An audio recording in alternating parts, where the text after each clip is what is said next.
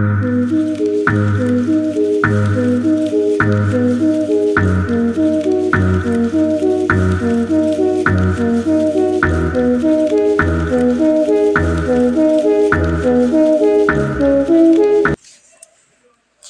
olá pessoal, como é que vocês estão? Aqui é a Gabriel regressando com mais um episódio no podcast.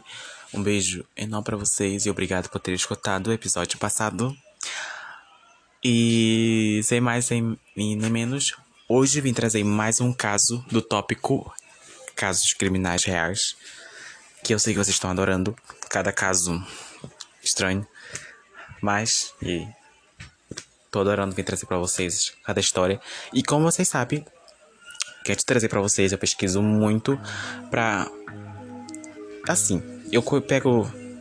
Eu faço um resumo assim, do mínimo do mínimo, assim, do máximo, para deixar que vocês entendam o caso, tá?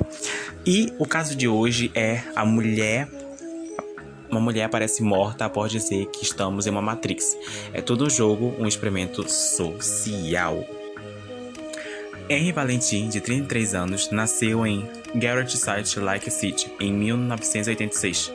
Ela completou seus estudos na Universidade Internacional Buses de Econômica, segundo, segundo artigos. Henry foi, foi CEO-fundadora da TIC, uma Starbucks de tecnologia de aplicativos nos Estados Unidos.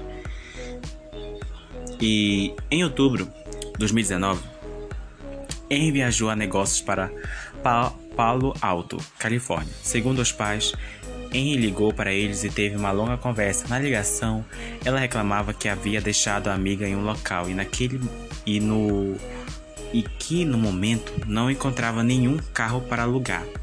Mais tarde, após o jantar, os pais de Henry ligaram novamente para a filha. Ela avisou que havia um Nissan Murano cinza, carro, e estava voltando ao aeroporto de São Jorge, após, pois iria pegar um voo de volta para Utah. Segundo o depoimento da mãe, nesse momento Henry começou a falar rápido e desconexadamente, enquanto repetia a frase a uma milha por minuto. Preocupada, a mãe, a mãe da mulher avisou ao marido e ao filho de Henry, que era psicólogo, que revezaram as conversas no telefone com a moça. Em todas as vezes, a mulher continuava dizendo coisas desconectas, como controle da mente é igual a necontrole, isso tudo é um jogo, um experimento social, você está nisso, estamos vivendo todos na Matrix.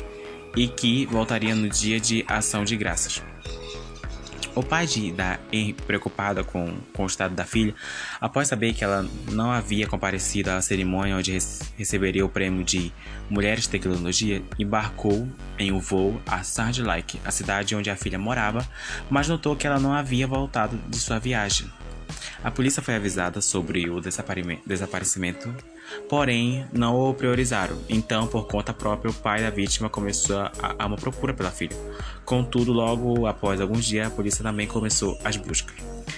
Dias depois, o departamento de polícia local informou a família que havia encontrado o corpo dela no, barco de, no banco de trás de um Nissan Murano em uma rua residencial de classe média em São Jorge. A poucos minutos do aeroporto, o corpo estava sem sinal de danos físicos visíveis. Várias teorias rondam sobre esse caso. Muitos dizem que isso pode ter sido um caso de suicídio, já que os criadores de Stamput sofrem de estresse extremos, há muitas vezes de depressão, e o suicídio é a principal causa de morte entre os criadores na idade de 15 a 34 anos. Porém, a família de Henry não acredita nessa teoria, dizendo que a vítima não guardava os sentimentos e não tinha nenhum transtorno além de estar no auge da carreira, onde sempre sonhou e havia feito uma viagem para buscar novas ideias e fim dar um próximo passo. Porém, vários casos estranhos envolveram a morte de Henry. O primeiro deles seria a investigação oficial. A polícia alegou à família que Henry era uma mulher adulta, com consciência de seus atos. Por isso, o desaparecimento iria ser tratado como voluntário. De acordo com o legista, a morte foi identificada apenas como causas naturais após um episódio maníaco agudo, mas seus familiares e amigos não acreditam neste laudo. Para eles, algo aconteceu. Quando você não sabe, não sabe tudo, começa a pensar em tudo, disse o irmão dela. Com tantas informações em muitas vezes, não fazia sentido. O caso se tornou uma abertura para a criação de teorias da conspiração, como queima de arquivo, já que descobriram que Henry poderia saber demais sobre a civilização e possivelmente viver em um mundo Matrix. É, é estranho mesmo, né, gente? É cada história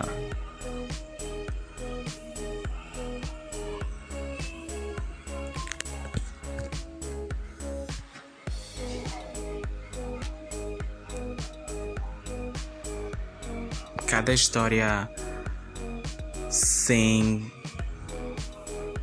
cabimento e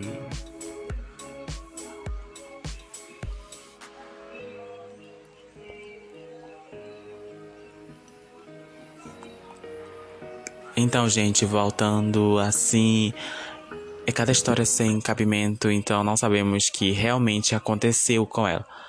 Porém, esse episódio foi estranho, né? Sobre esse caso.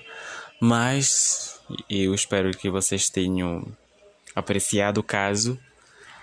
Voltamos no próximo episódio com mais sobre crimes reais. Um beijo enorme para vocês e até a próxima.